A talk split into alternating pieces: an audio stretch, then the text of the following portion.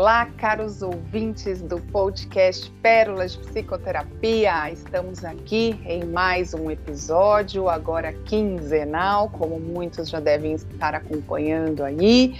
Vamos falar sobre né, um, um assunto aí que está sendo bem novo né? Porém, a gente já tem algumas comunidades, já tem aí um, um, certo número significativo aí de grupos de pessoas atuando sobre esse tema, falando sobre esse tema, e um tema muito importante, muito relevante para o momento que nós vivemos, e não só para o momento, mas acredito que para toda a humanidade. Um tema que nos convida a repensar o nosso olhar com relação ao outro, a repensar as nossas posturas com relação ao outro, a repensar os nossos comportamentos, até nossas emoções e a nossa parte mental. E hoje a gente dá início a mais uma temporada de convidados. A gente abre aqui né, é, com uma convidada muito querida que está contribuindo muito com esse tema. É assim uma das, uma das especialistas nesse tema, além de tudo que ela faz.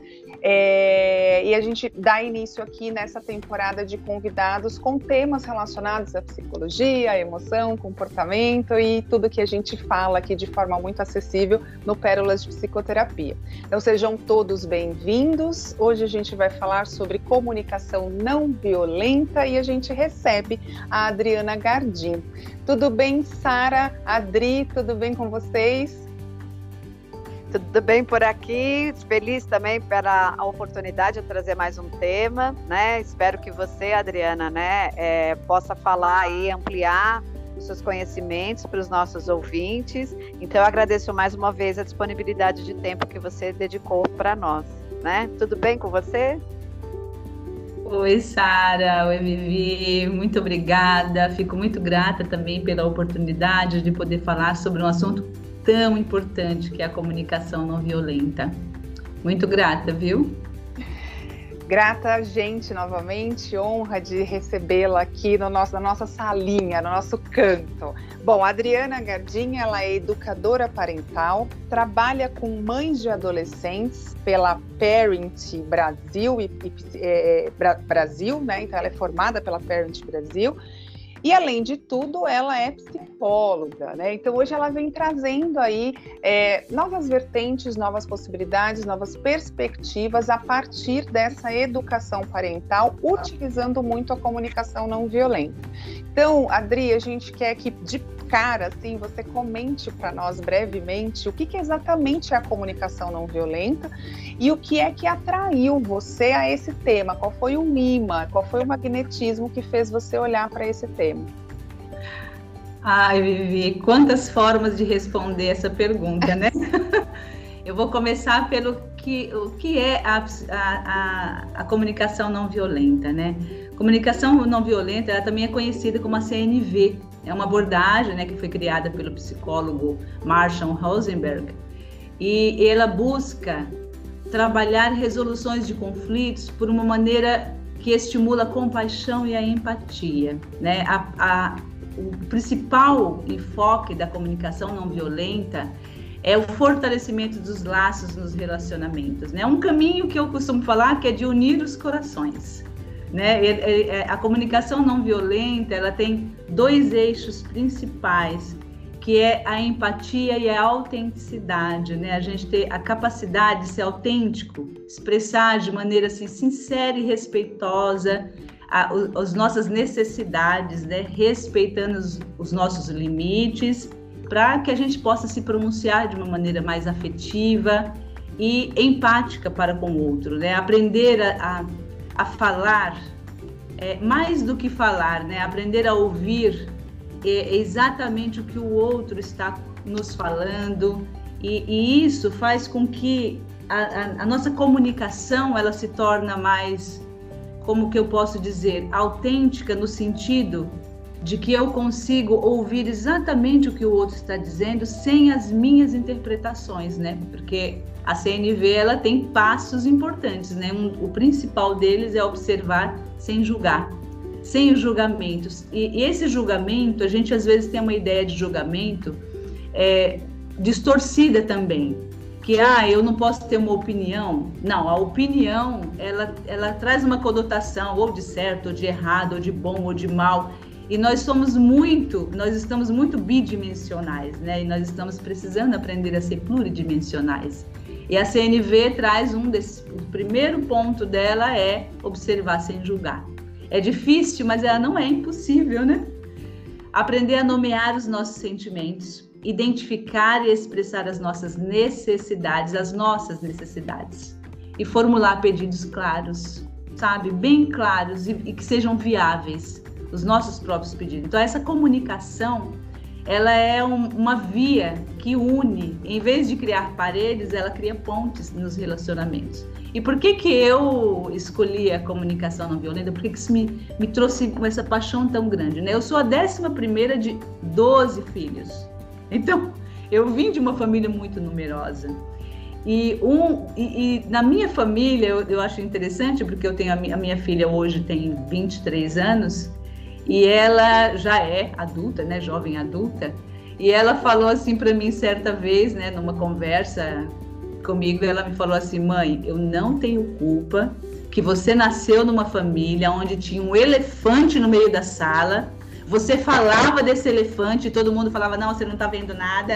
Mãe, eu não tenho culpa que você não pôde falar porque eu tenho o hábito, eu aprendi, eu fui construindo esse hábito de querer colocar tudo muito às claras só que de uma maneira que não era tão, né, assim, tão amorosa. Então era muito assim exposto, né? E nós não nós não fomos, a nossa cultura não nos ensinou sermos assim, é, falarmos de conversas difíceis. Nós temos essa dificuldade de falar sobre temas difíceis. E ela fala, mãe, eu não fui, eu não sou obrigada a falar sobre tudo. E nós, eu precisei administrar, aprender todo esse espaço da comunicação não violenta eu coloquei na minha própria vida, porque por eu não ter tido a, a, o espaço na minha vida mesmo, né? Não porque a minha família foi ruim ou boa, sem colocar um julgamento nisso, né? Mas porque nós é, nós aprendemos a ter uma, uma forma de nos comunicar que não é clara, que muitas vezes nós estamos acreditando que estamos comunicando, que estamos cuidando, que mas tudo isso por medo ou por, por, por acreditar que aquele caminho é o melhor e não o outro, eu não permito a expressão da emoção do outro, porque também eu não sei o que, que eu faço com ela. Então, nessa família numerosa, eu cresci. Aí, aquele sentimento de não ser visto, aquele sentimento de não ser aceito, ele foi crescendo. E isso, é, no decorrer do. Quando eu fui buscar um, um, trabalho, inclusive uma profissão, que eu encontrei a psicologia como uma profissão, eu, eu foi nesse, nesse autoconhecimento, na busca do meu autoconhecimento, foi quando eu comecei, por exemplo, a, aprender. A, a psicologia entrou na minha vida bem assim, né? Eu fui aprender a dirigir e eu me deparei com uma dificuldade muito grande de errar então, eu não queria errar, eu tinha medo de dirigir, mas não era o medo da direção, era o medo de exposição. Então, o medo de deixar claro a minha fragilidade, a vulnerabilidade. E essa foi a minha paixão, foi o que me chamou a atenção quando eu comecei a, a conhecer o como que, eu, que é possível nos comunicarmos de uma maneira muito mais muito mais aberta, aonde eu posso expor a minha vulnerabilidade e é ela e é exatamente por essa exposição que eu me fortaleço. Então começou comigo, né? Eu trabalhando em mim essa forma de me expressar, de permitir, de perceber que nossa, você pode se permitir errar, que isso é uma é uma é algo natural. Exponha a sua necessidade, né? A minha necessidade era aquela, né?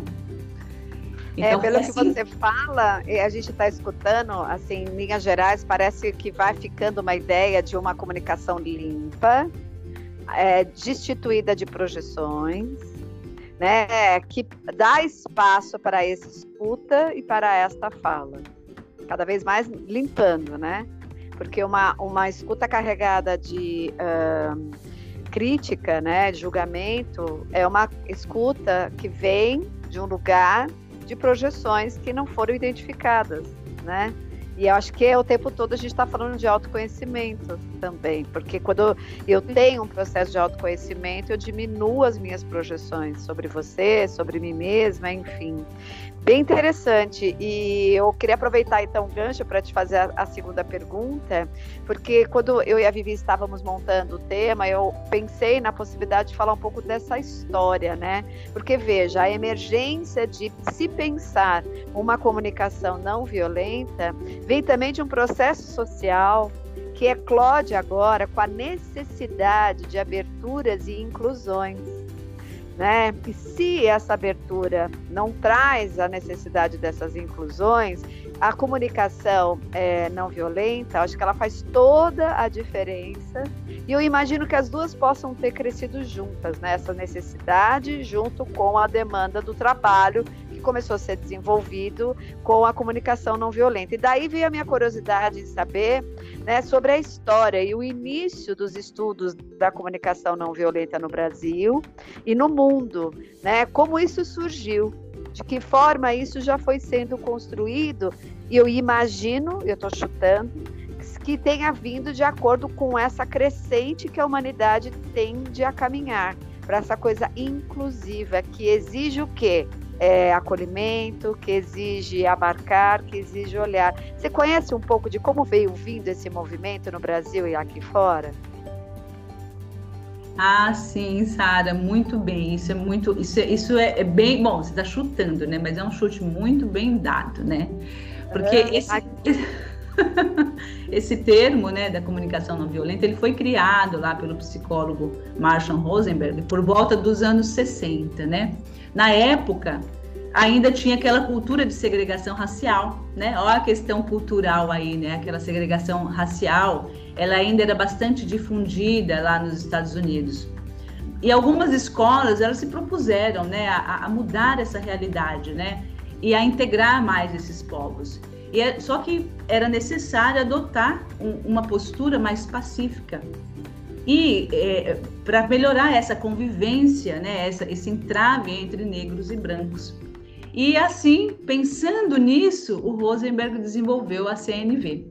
Os estudos eles vieram, né, culminando essa que culminou nessa nessa nova abordagem, ela começou bem antes, porque é lógico, não foi só nesse ponto que se pensava nessa em adotar uma postura pacífica, né? Os estudos já haviam começado, mas foi nessa época que começou o, o, o Rosenberg, ele começou a estudar desde 1950, mas nessa época é que foi dada essa, essa, essa, esse nome, né, essa nomenclatura, né? Ele cursou psicologia e lá na, na faculdade, na época, na Universidade de Wisconsin, foi quando ele se tornou PhD em psicologia, né? E, e tem, tem um relatos que dizem, né, décadas que a gente foram ver de estudos desse, nessa, nessa fase, que ele teve como mentor o Cole Rogers, né, que fortaleceu, é, que fortaleceu inclusive esses estudos que resultaria na CNV. Esse trabalho ele evoluiu, nossa, ele motivou muitas, muitos, mais de 60 países, ele já é difundido, né? Por quê? Porque realmente é uma necessidade cultural nós não fomos ensinados a falar de emoções, a falar de dificuldades, de, das nossas dificuldades, nossas, né? É, é sempre, eu, eu acabo embutindo no outro algo que é meu. Nossa, você me fez ficar irritado. Você me, né, pais e filhos, eu sempre, olha, você me fez te bater, tá vendo? Você me irritou tanto que é como se eu tivesse responsabilidade pelo sentimento do outro.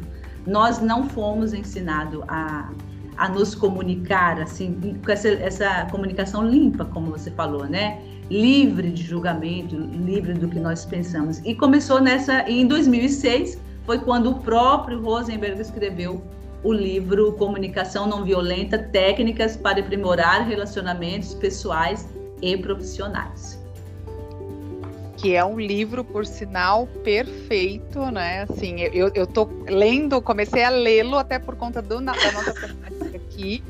E fiquei também boba, né, por ter, ter tido aí Carl Rogers e, e Pierre Weil ainda, né? Carl Rogers, os dois são psicólogos, né, da humanista. O Pierre Weil é da transpessoal, então são linhas que a gente segue, são linhas que, que abarcam aqui os nossos trabalhos, né, Sara? E a Adriana também é envolvida aí né, nessas áreas. Então tudo se, se, se, conecta, né? Entra numa sincronicidade assim. Quando eu li, eu falei, gente, que incrível, né? Essas duas figuras estarem aí junto, né? Nessa temática. É, e o quanto a gente realmente não aprendeu e acredito até o próprio livro diz, né? Que a gente é naturalmente violento. Então, assim, a gente já tem essa questão com a comunicação mesmo já mais pesada, essa comunicação mais atravessada no outro mesmo, né? Sem esse cuidado.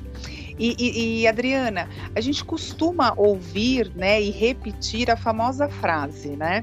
Seja a mudança que você quer no mundo. Certamente essa mudança ela deve e pode começar na forma como nos comunicamos, né? Qual é o seu olhar para essa frase aí, seguindo, né, a, a CNV? Ai, nossa, Vivi, é muito interessante, né, você nessa pergunta, porque eu fico pensando, né? Tem, eu sou muito espiritualista, né? Num, no, num dos, meus, do, dos meus trabalhos espirituais, eu sempre ouço uma frase que essa frase aí, ela tem muito a ver com isso, né? Que tudo começa na origem e a ela retorna. Eu acho isso incrível, porque assim, não há como a gente fugir do nosso autoconhecimento. Não tem como. Isso tudo hum. começa no autoconhecimento. A gente precisa conhecer, por exemplo, nossas forças, mas também as nossas fraquezas, né? E imagina só que nós fazemos parte de uma orquestra. Se eu não sei, se eu não sei o meu próprio ritmo, os pontos que eu preciso aprimorar, aprimorar e os pontos fortes que tenho, né? Eu vou acabar culpando alguém quando a melodia falhar. Então, sim, eu preciso ser essa eu preciso saber o que me pega, qual é o ponto que realmente, nossa, eu me sinto desse jeito, mas isso tem uma origem, porque a forma como eu me relaciono com o outro vai voltar para mim, né? Por isso que tudo começa na origem e ela retorna. Eu acho bem interessante. Então, tudo começa, a mudança, ela precisa acontecer em nós, porque assim, a gente sempre ouve, eu encontro no consultório muitos clientes, né? Eles vão lá buscando resolver uma situação. Mas é assim, todos querem a mudança, mas poucos querem mudar. Porque o movimento da mudança, a vida ela é movimento, ela pede movimento. Mas eu quero o movimento do outro, mas eu fico esperando o movimento do outro e isso não está no meu controle, digamos assim, né? Controle, controle, aquela aquela área que a gente tem um certo controle, né? Então, é, comece em nós, Vivi. Eu concordo perfeitamente com essa frase. É bem isso. Tudo começa em nós. É bem interessante isso mesmo, né? Porque a comunicação não violenta, vindo até de uma academia ligada à psicologia, não podia estar separada do comportamento.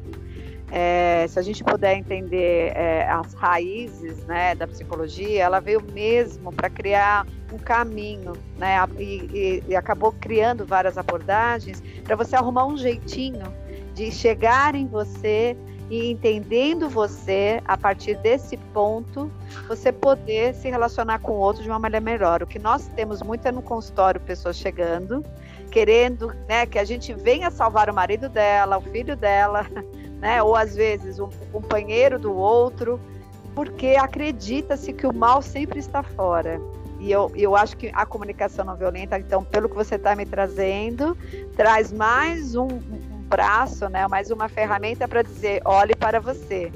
E a partir daí, se você com docilidade entende o que está acontecendo com você, você vai poder trazer né, essa coisa mais é, acolhedora para o outro. É verdade mesmo, né? Eu acho que é bem por aí. E aqui, é, na minha pergunta agora, Cara. É, eu queria.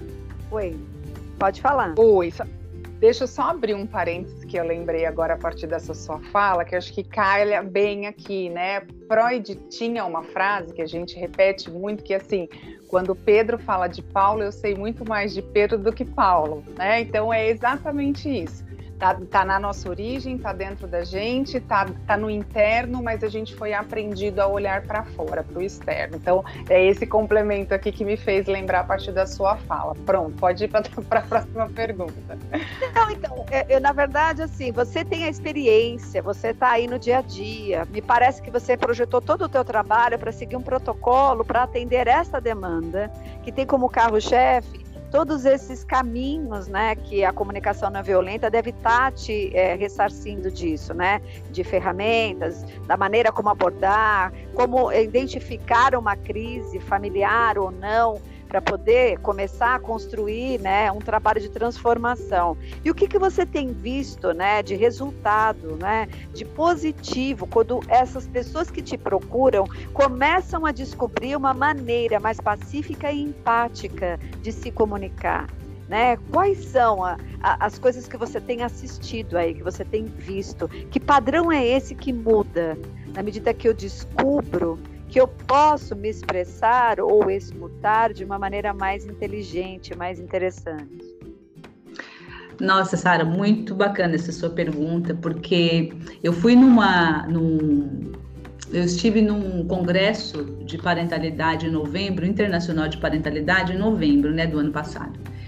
E nesse congresso teve uma pesquisa a, a, colocada que muitos pais não buscam é, a, a, existe várias razões pelos quais os pais não buscam é, essa harmonia familiar, essa, essa, essa, relação um pouco mais fortalecida. Por que, que resistem tantos, né? E existem várias ideias, né? A gente, a gente leva várias conjecturas. Ah, porque não se responsabilizam, ah, porque os pais não estão preocupados, porque acham que é o filho que é o problema. Tem sempre um julgamento por trás disso, né? Mas essa pesquisa ela trouxe uma, um dado que eu achei assim incrível, mas me emocionou até. Os pais não acreditam que é possível.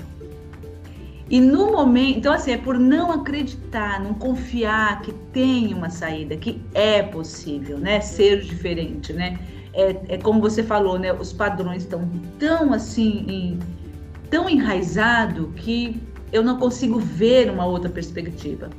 Então, voltando à sua pergunta, pensando é, nos atendimentos que eu faço, que eu realizo, e com esse esse fundo, né, com essa estrutura de base que é a comunicação não violenta, porque no, no final, no frigir dos ovos, os relacionamentos, vou falar do foco que eu trabalho familiar, muitas vezes, não importa qual seja a demanda que seja, é na comunicação que a, a resolução se apresenta, né?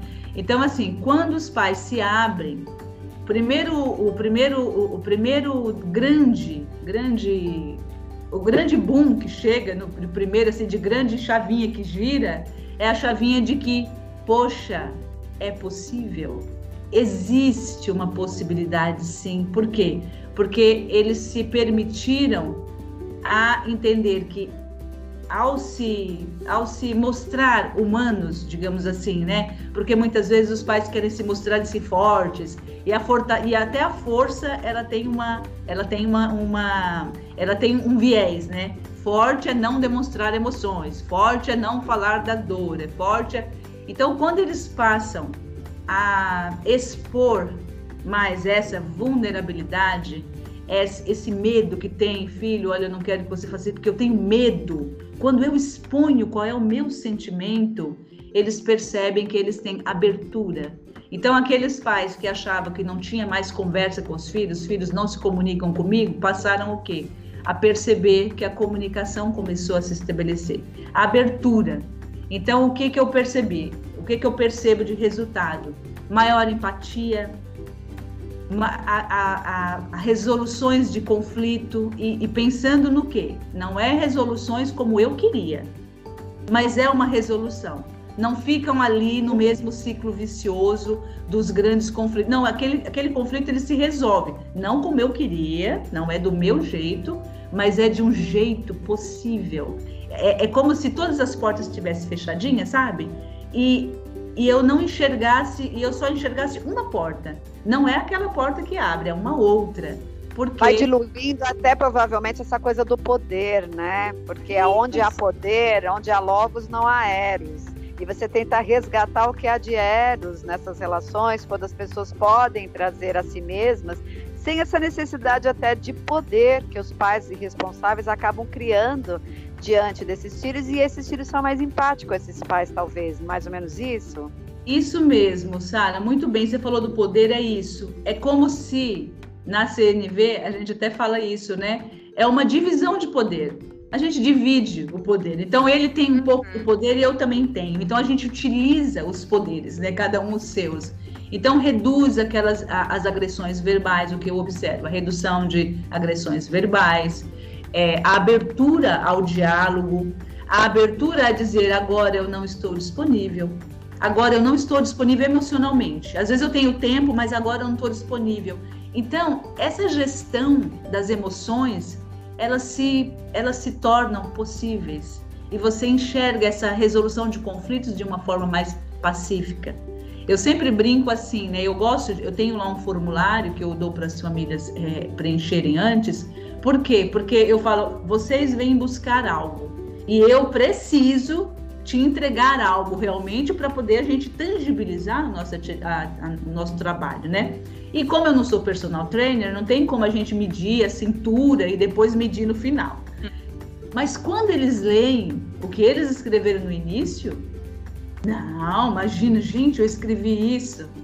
Como nós como a gente consegue se distanciar do que era, porque parece que não, a gente não fez grandes evoluções, mas a gente enxerga essas evoluções. Lembrando sempre que não é mágica, que precisa haver essa abertura, é lógico, né? A pessoa experiência, experiencia, né? Eu preciso ter abertura para experimentar. É sempre isso, né? Uma experiência. E que não é assim, nossa, então eu vou fazer isso hoje, praticar hoje, amanhã não, depois quando eu tiver afim. Não, é uma entrega verdadeira, contínua. Né? Nossa, muito legal mesmo. Não, e olha como a fala dela girou, né? É, de novo na questão da origem e de novo no autoconhecimento, porque a, eu tenho certeza que quando a família preenche esse formulário no início, no início ela tá ali, ela tá ainda na expectativa de que você, enquanto profissional, dê o, o, o joio, o trigo, o milho, o bolo, o curau, tudo junto. E aí, quando termina o processo, que ela vai olhar novamente, vai conferir o que. É, quando ela não se identifica, fala, não, mas eu não disse isso, é onde a, a, a consciência se abriu, é onde ela expandiu a consciência para isso e com certeza ela teve um autoconhecimento, com certeza ela foi. É, é, é, é ai, agraciada não, me, me, foge aqui agora a palavra, mas ela foi, é, é, ela, ela teve um, um, uma benção, digamos assim, não é essa palavra. E tudo, né, Adriana, vem em torno muito do processo, da permissão e da prontidão dessas famílias. Né, eu acredito muito nisso, que eu falo muito aqui, né, em consultório, nas sessões, que são os três P's, né, que a vida são esses três P's, que é o processo, permissão e prontidão. É, Adri, você como psicóloga, como é que você é, como é que você enxerga, né, os benefícios na saúde mental quando a gente pratica a CNV no nosso dia a dia? Você já disse aqui um pouquinho, né, sobre isso, mas como psicóloga nessa visão, né, da, do mental, como é que você enxerga esses benefícios?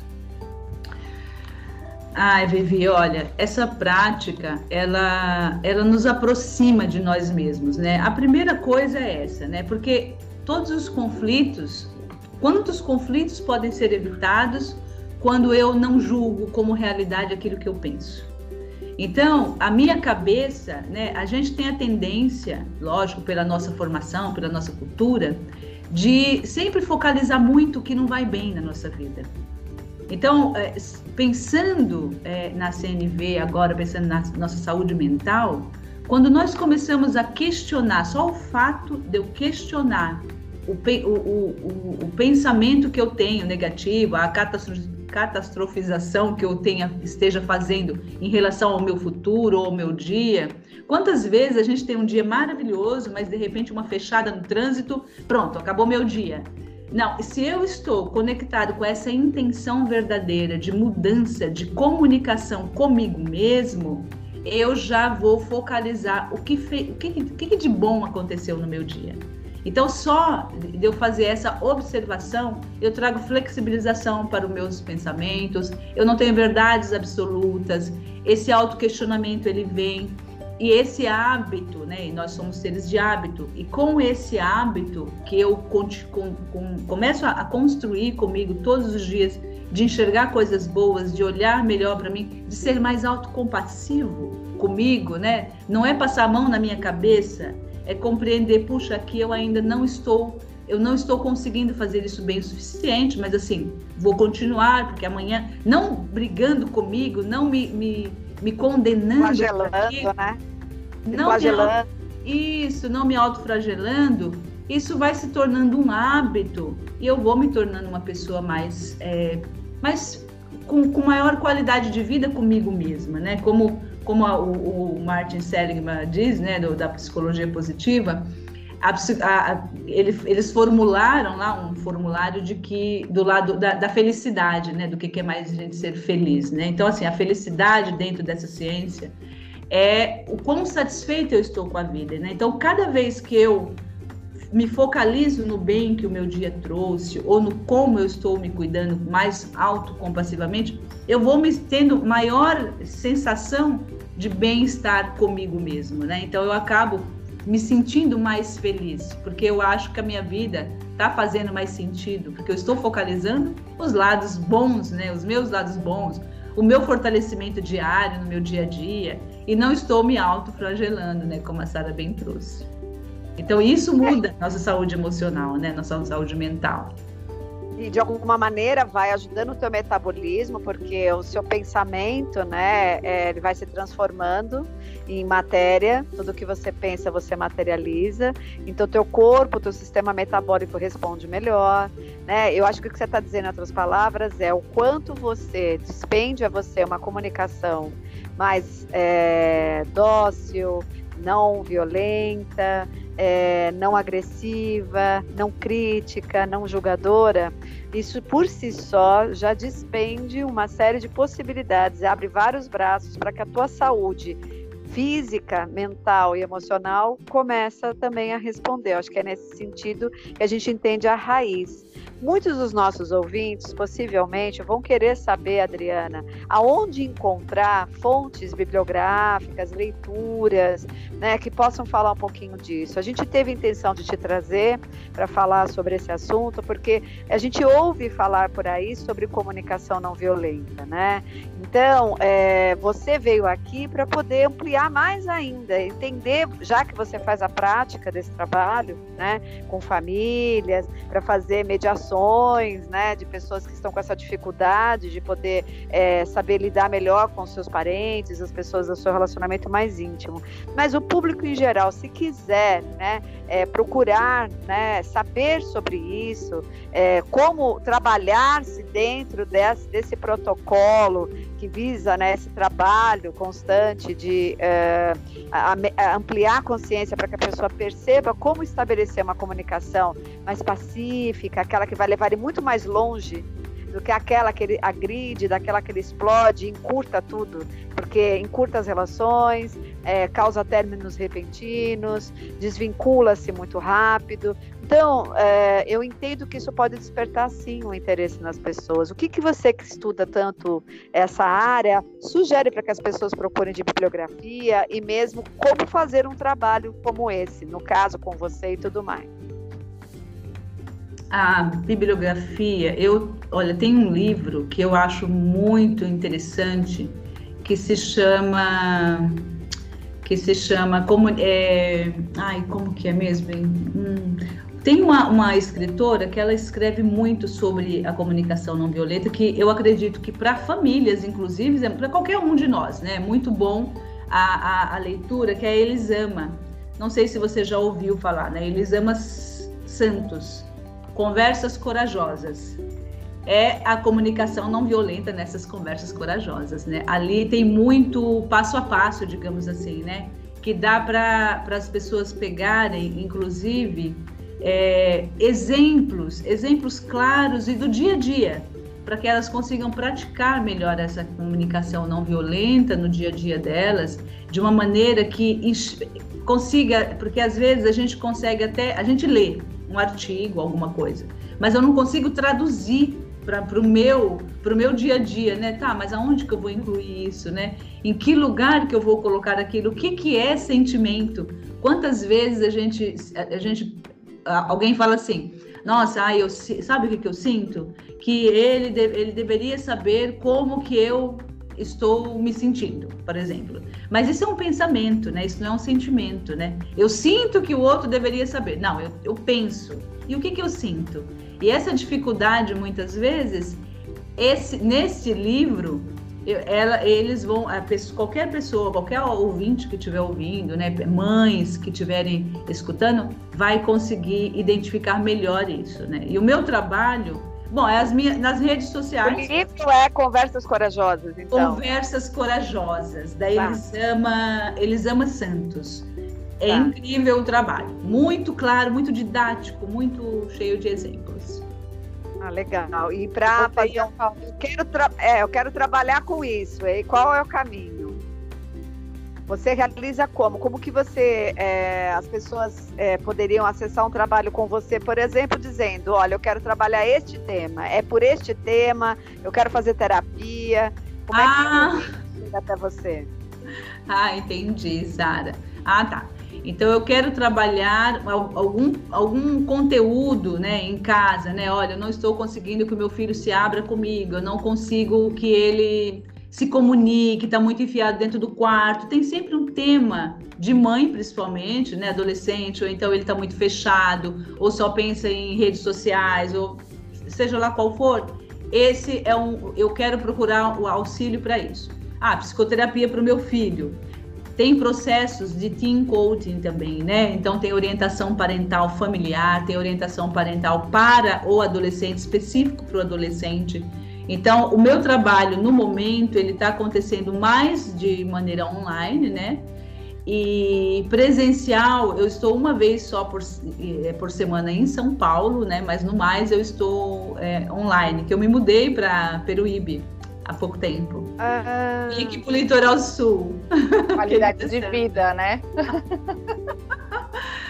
e tem o site, viu, gente? É, é, é www.adrianagardim.com. Esse é o meu site. E no Instagram você tá como Adri, arroba Adriana Gardim, underline, né? Isso, isso. Lá mesmo. você também traz bastante conteúdos, traz também. Eu, é, é, eu acompanho muito a Adriana, né, nesse, nesse sentido aí, pelo menos eu tento acompanhar, né, dentro aí, né, de tantos perfis que a gente tem mas ela traz muito o exemplo da maternidade dela mesmo, como que a comunicação não violenta vai acontecendo, né, não só a partir da sua própria história enquanto filha, né, sendo aí filha de, é, é, é de 12 aí, né, numa ninhada de 12, é, como também mãe. Então, assim, quem quiser saber mais, quem se interessar, né, quem se despertou ou identificou aqui em algum momento, eu acredito que todos nós, né, Sara, eu acho que até nós, psicólogos, a gente deveria ter isso, deveria ser currículo, né, da graduação aí entrar para a comunicação não violenta, para a gente poder começar a trabalhar, né, essa essa coisa, essa fala mais empática, né, essa comunicação realmente mais amorosa e mais cuidadosa com relação ao outro a partir do meu próprio cuidado, a partir do meu, da minha própria origem, do meu próprio autoconhecimento. Então, quem quiser pode acompanhar lá também a Adriana nas redes, que tem bastante material que ela entrega, que é muito bom, que é muito didático, é muito acessível também. Eu sempre falo, né? Que... Ai, desculpa, Sara. Não, eu sempre falo que mães que se curam, curam seus filhos. Porque quando a gente se cura, a gente acaba curando as outras gerações, né? Quando Sim. a gente cura as nossas dores, a gente não passa para o outro as, as dores que são nossas, né? E eles podem lidar com as próprias. Porque vai ter sempre, né, gente? Adoro essa frase, que é isso mesmo. Acho que a gente vai deixar o seu contato, né, no, nos links ali do, do anúncio do nosso podcast. E esse tempinho agora, que a Vivi adora, que se chama Considerações Finais, onde a gente vai deixando aqui o nosso recado, né? Onde a gente é, resume um pouco do que a gente pensa a respeito do tema que a gente trouxe. Então eu queria que você fizesse nesse momento as suas considerações finais, deixando uma mensagem para os nossos ouvintes, dizendo de uma maneira sintética assim, o que de fato, no resumo, é mais importante para você dentro desse trabalho que você quer passar para o pessoal sobre comunicação não violenta. Ah, então, olha, o recadinho final que eu deixo é: gente, é, nós somos seres de comunicação, nós somos seres. É, nós somos seres de, de contato, né? Nós somos seres humanos. E mostrar a nossa, a nossa humanidade é o maior presente que nós podemos dar para o outro. E a nossa humanidade a gente pode passar nos comunicando sinceramente, né, com a nossa verdade, confiante de que a nossa verdade vai ser ouvida. Então vamos aprender a ouvir, aprender a falar, a sermos, né? Nós temos o nosso, o nosso, a nossa forma de, de saber as coisas. E eu já falei, o saber ele muda, o fazer também muda, mas o ser não. Nós aprendemos, quando nós aprendemos a ser, nós somos. E nós, todos nós, desejamos ser pertencentes, nos sentimos pertencentes, né? E todos nós podemos fazer isso, tanto para a gente como para o outro. Precisamos nos aceitar mais. É isso que eu desejo, que todos nós possamos aceitar quem somos. Nossa, isso parece pouco, mas é tudo, né? E é um trabalho Sim. de uma vida. É, eu, diante de tudo que você pôde explanar hoje, eu, e a gente sempre tem essa sensação que sempre tem muito mais a dizer, mas o nosso tempo é compacto. Eu estava pensando, enquanto você dizia, nessa questão é, de o quanto a base está né, tá prejudicada por não se incluir isso como um tema, como um olhar. Então, na educação, né, a gente sempre fala aqui nos nossos podcasts o quanto a educação falha quando ela ainda, para muitos, está voltada apenas ao currículo, né? muita coisa foi tirada, inclusive do contexto né? da, da cadeira de educação de base, mas tudo é cíclico, né? Eu imagino que em breve as coisas podem voltar de uma maneira muito mais interessante para a cultura e para a educação. Porém, é, se tudo isso também fosse incluso como base de uma formação escolar, onde o indivíduo está numa fase de formação, de fundação de solo psíquico, né? O quanto faria toda a diferença e, e, e isso vai pacificando, né? No coletivo, uma série de coisas que a gente está fazendo um trabalho de formiguinha, numa família, numa pessoa que procura no consultório, né? Eu acredito muito nesse trabalho, que eu imagino que também já existam núcleos trabalhando dentro de algumas instituições educacionais falando sobre a comunicação não violenta.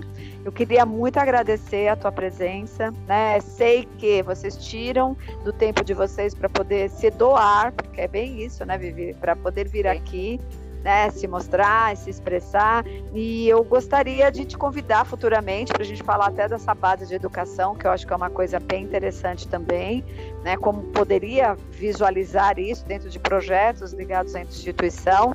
Mas por hora eu queria mesmo agradecer você pelas dicas de livros, é, agradecer de novo a Vivi por essa né, insistência que nós temos de manter nosso podcast e fechar com chave de ouro o nosso encontro. E agora é com você, Vivi. Bom, a minha consideração final vai ser: reouçam este episódio. Né? Então, é, é, um episódio que vale muito a pena. Eu já conhecia aí um pouco né, o, o, trabalho da Adriana, mas confesso que eu conheci muito mais a partir de agora aqui, dessas perguntas né, que a gente foi elaborando pensando no tema. Eu conheci um pouco mais sobre o tema e conheci um pouco mais da, do trabalho e da atuação da Adriana.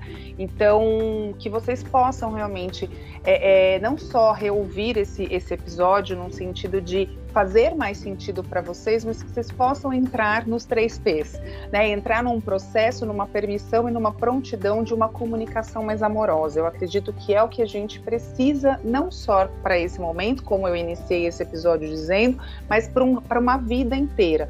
É como a Adriana trouxe aqui em todos os pontos, todas as falas dela foram muito perfeitas nesse sentido. Então, Adriana, muito obrigada mais uma vez, gratidão, né? Gratidão a Sara também por essa parceria aqui, pela insistência também da gente seguir e manter aqui o podcast. Gratidão mais uma vez por toda essa sua doação, toda a sua interesse, a sua entrega. E não só aqui com a gente, né? Mas tudo que você vem trazendo aí nas suas redes, né? No seu trabalho mesmo, e você está compartilhando e entregando com o mundo dessa forma tão linda. Obrigada, meninas. Bom, boa semana a todos. Lembrando a todos que estamos agora com episódios quinzenais. Aguardem novos temas. Beijos a todos e boa semana. Beijos, até.